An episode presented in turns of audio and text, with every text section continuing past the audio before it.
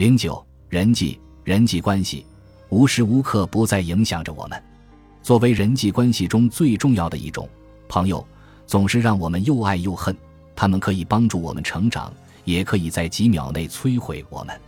有句老话说：“你最长和哪五个人在一起，你就是那五个人的平均值。”这句话似乎特别适用于金钱观的形成，因为我们的金钱观不仅是从家庭成员那里继承来的，朋友也在其形成过程中扮演了重要角色。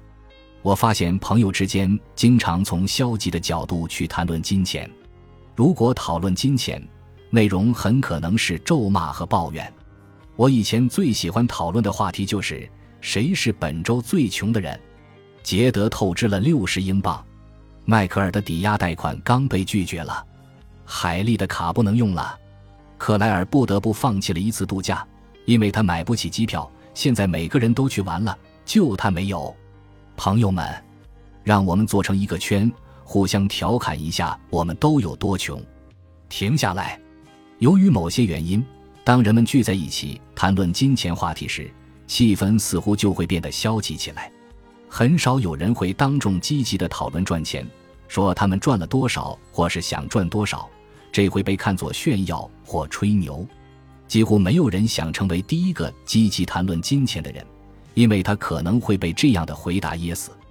一年挣十万美元，那是不现实的。